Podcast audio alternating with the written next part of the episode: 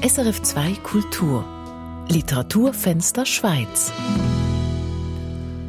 Kulturveranstaltungen und Buchvernissagen sind abgesagt. Darum setzen wir in diesen Wochen immer um halb zwölf einen Schwerpunkt auf die neuen Bücher von Schweizer Autorinnen und Autoren. Heute zu Gast ist die 33-jährige Liechtensteiner Lyrikerin Anna Ospelt mit ihrem ersten längeren Prosaband. Der heißt Wurzelstudien. Das Buch ist eine Art Forschungsreise auf den Spuren der eigenen und fremden Vergangenheit und Gegenwart.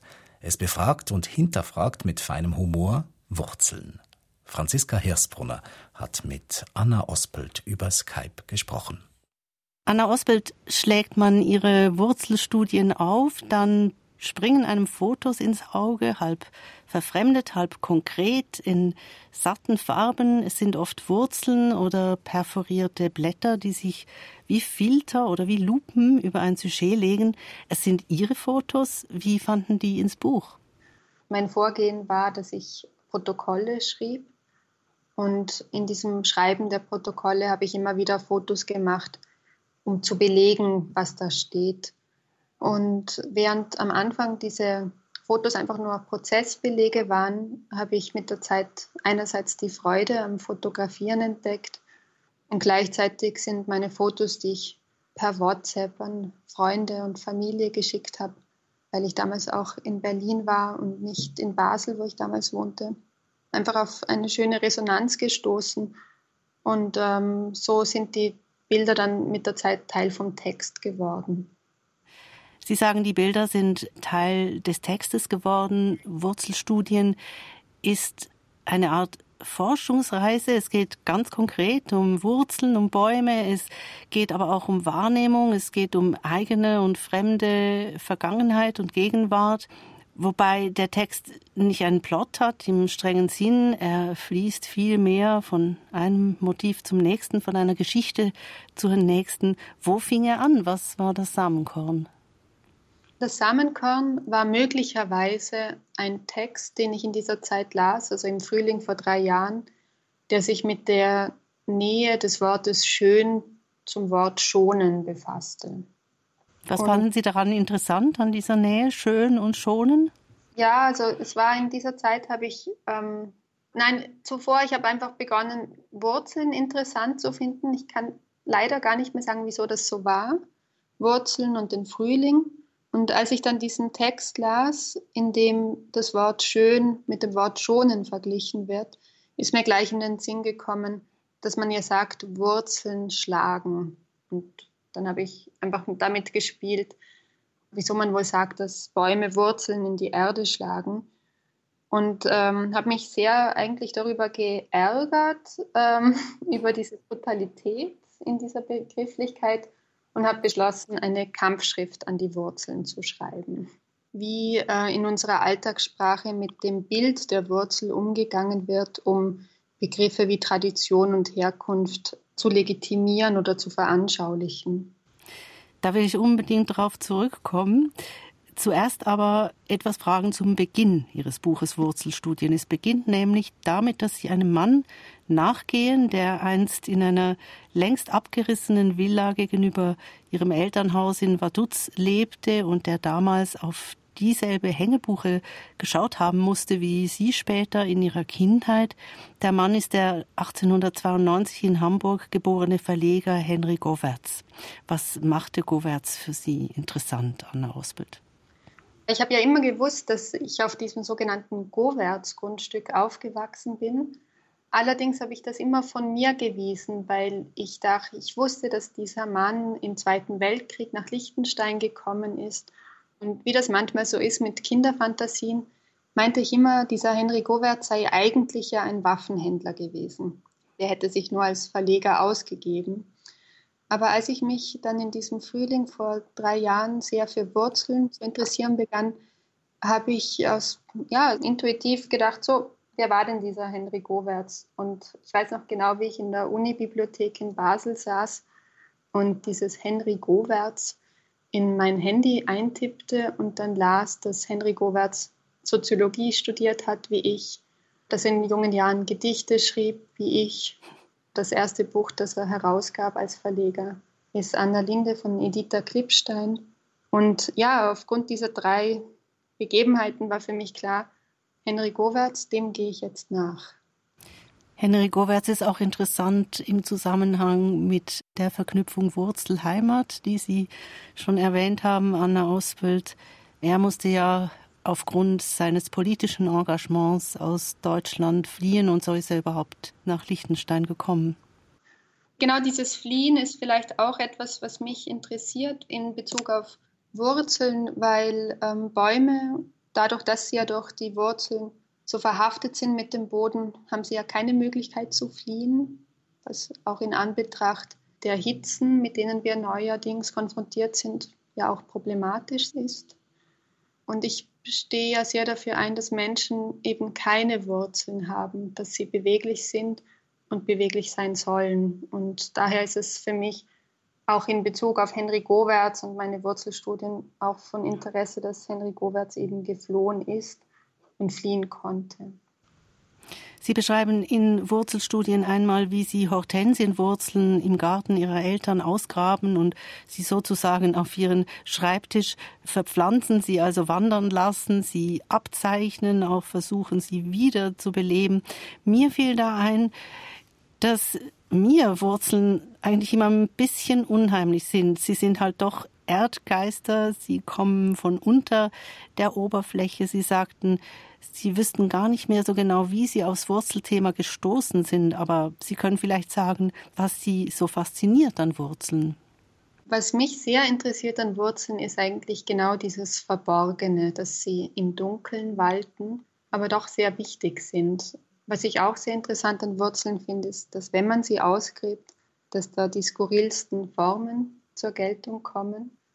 Was mich aber auch immer interessiert hat, das kommt auch im Buch vor, ist, wenn Wurzeln dann eben sichtbar werden. Also es gibt ja die Hyazinthen im Glas, die man sieht, diese Hyazinthenwurzeln, die wiegen sich im Wasser. Karotten kann man ja auch essen. Ingwer, also Ingwer bildet Rhizome, Ingwer ist ein Rhizom, das kann man auch essen oder trinken.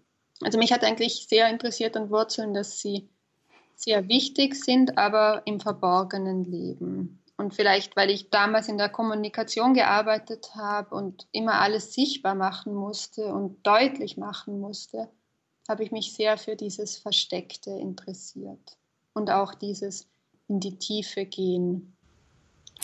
Die Wurzel als Erobererin, die beschreiben Sie ja auch, invasive Pflanzen, Pflanzen, die Rhizome bilden, die sich mit ihren Artgenossen unterirdisch verknüpfen und sich unendlich weit in die Horizontale ausbreiten können.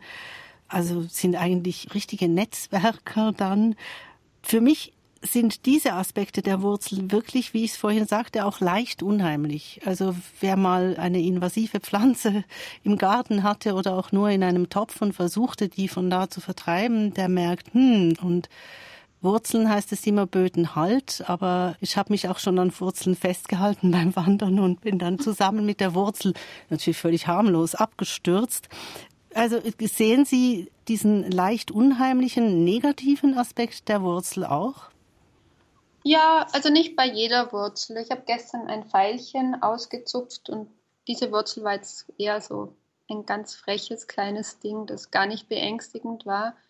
Aber die von Ihnen bereits erwähnten Hortensienwurzeln, die jetzt immer noch auf meinem Schreibtisch liegen, wieder auf meinem Schreibtisch liegen, die sehen schon ja sehr eigenartig aus und das sind, denke ich, doch auch irgendwo Relikte meiner Kindheit. Also das sind Wurzeln aus dem Hortensiengarten, in dem ich mehr oder minder meine Kindheit verbracht habe oder neben diesem Garten.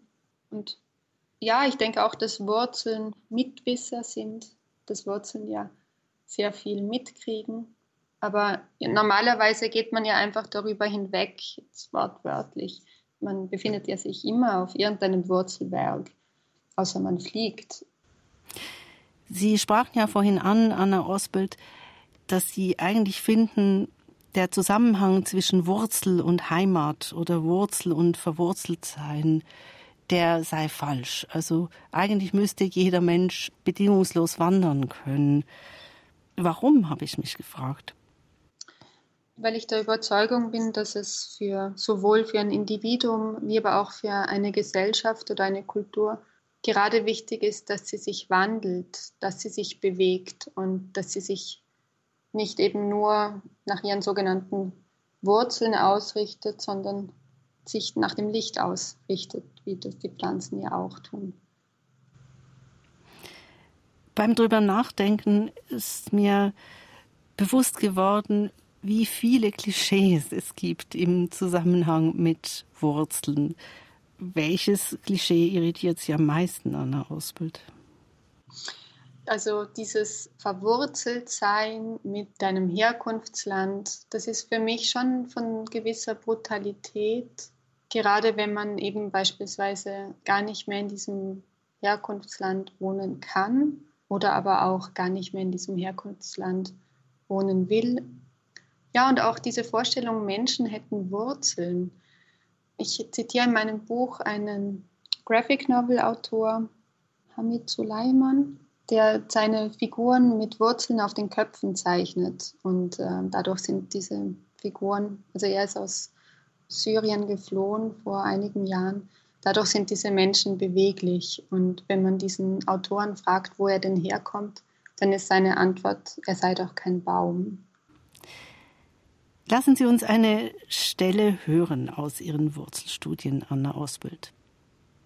Ich habe einen Text über einen Leuchtkäfer gelesen, der 1891 auf die Schottenfeldkirche in Wien blickte, beziehungsweise über den Blick durch ein Facettenauge. Der Käfer nämlich hat sein Auge hergegeben, dieses wurde von seinem Köpfchen abgelöst und unter das Mikroskop gelegt. Dann wurde von der Rückseite, der Retina-Seite her, durch den Linsenapparat die Welt vor dem Auge fotografiert. Wie man sehen würde, wäre man ein Mensch mit Facettenaugen.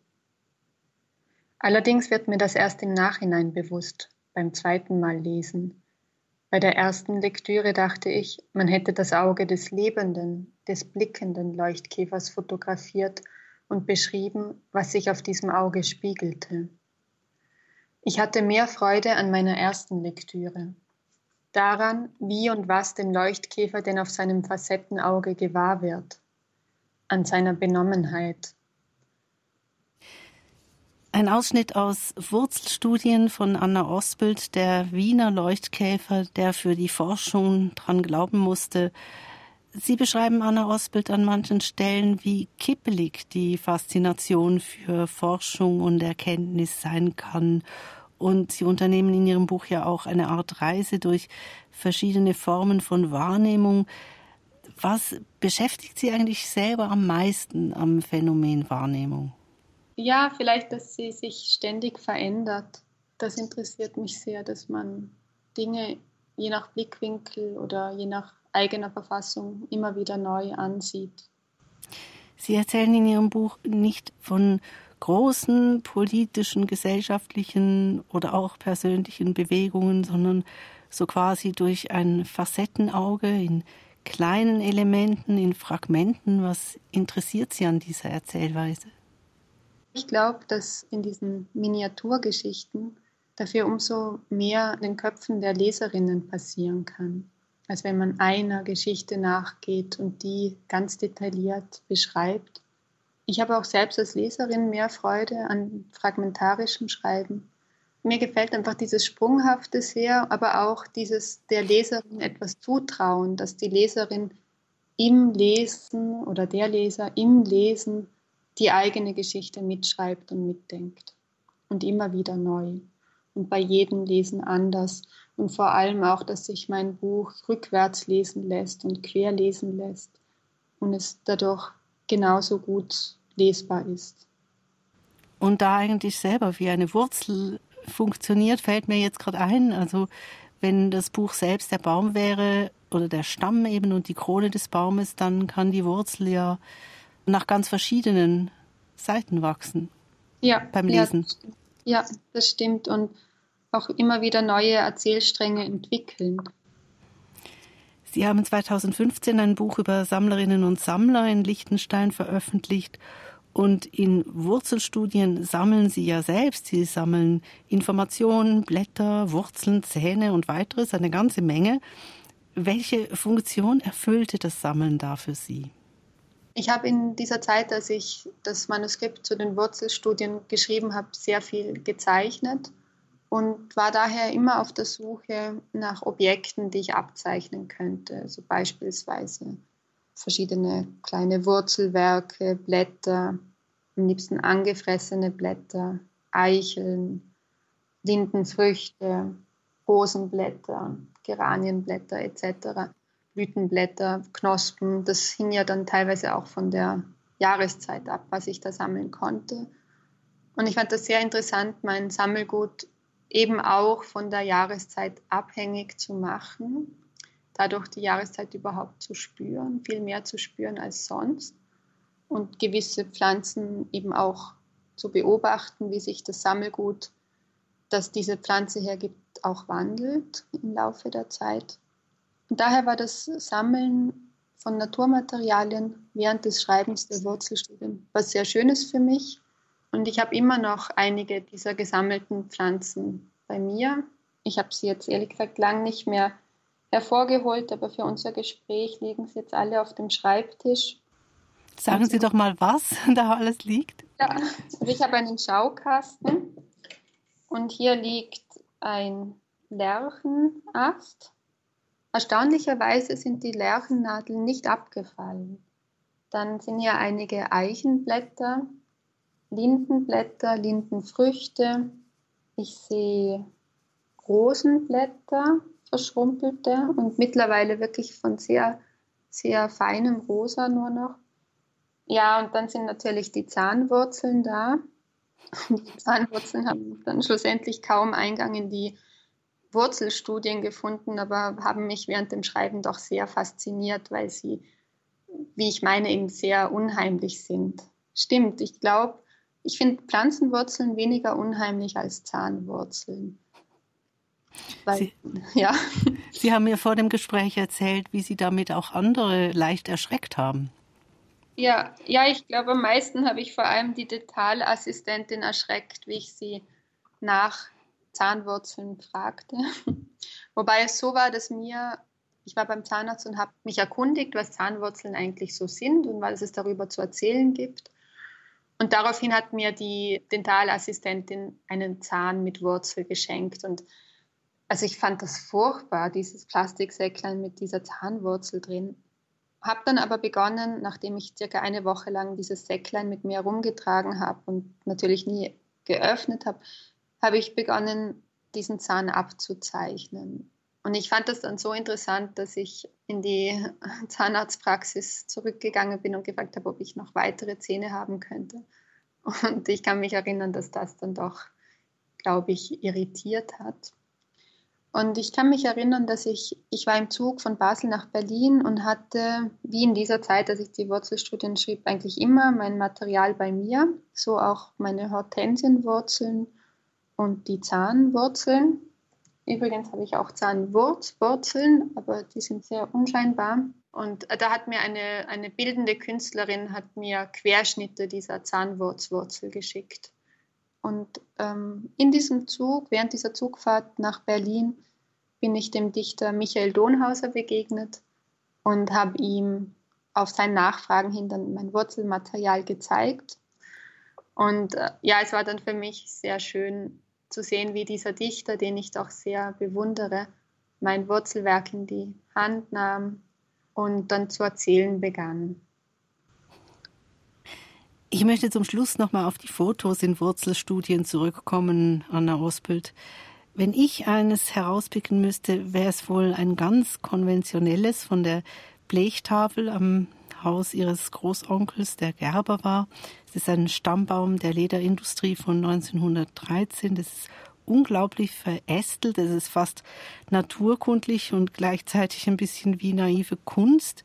Es ist natürlich ein Stück Familiengeschichte. Es zeugt aber auch vom Stolz auf den technischen Fortschritt und das ist ein Stolz, der heute naiv anmutet, aber mit unseren Errungenschaften wird es dann nicht anders gehen in 100 Jahren. Welches ist Ihr Lieblingsfoto? Mein Lieblingsbild ist jenes der Hortensienwurzel, die wir heute schon mehrfach erwähnt haben, im Wasser.